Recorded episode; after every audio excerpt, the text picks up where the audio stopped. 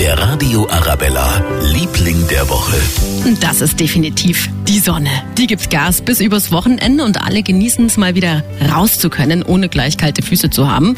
Unser Plan für Sonntag zum Beispiel mit den Kindern ab in den Westpark, auf die Spielplätze und dann noch einen Spritz im Kaffee ganz am Wasser. Ja, und heute am besten gleich in der Mittagspause raus. Wo genießen wir denn dann die Sonne? Auf dem Viktualienmarkt. Gerade wenn die Sonne rauskommt, ist es halt wunderschön. Man kann da schön sitzen, Leute beobachten, gemütlich. Ein Planecken, wenn das Wetter schöner wird, gibt es natürlich viele Eisdielen, wo man auch schön draußen sitzen kann. Der schönste Platz in München ist am Flaucher, an der Isar. Da kann man schön gemütlich dann am Massal trinken zur Mittagszeit und dann geht man wieder in die Arbeit. Ob das jetzt die Produktivität steigert, sei dahingestellt. Ein bisschen lustiger wird's auf der Arbeit auf jeden Fall. Der Radio Arabella, Liebling der Woche.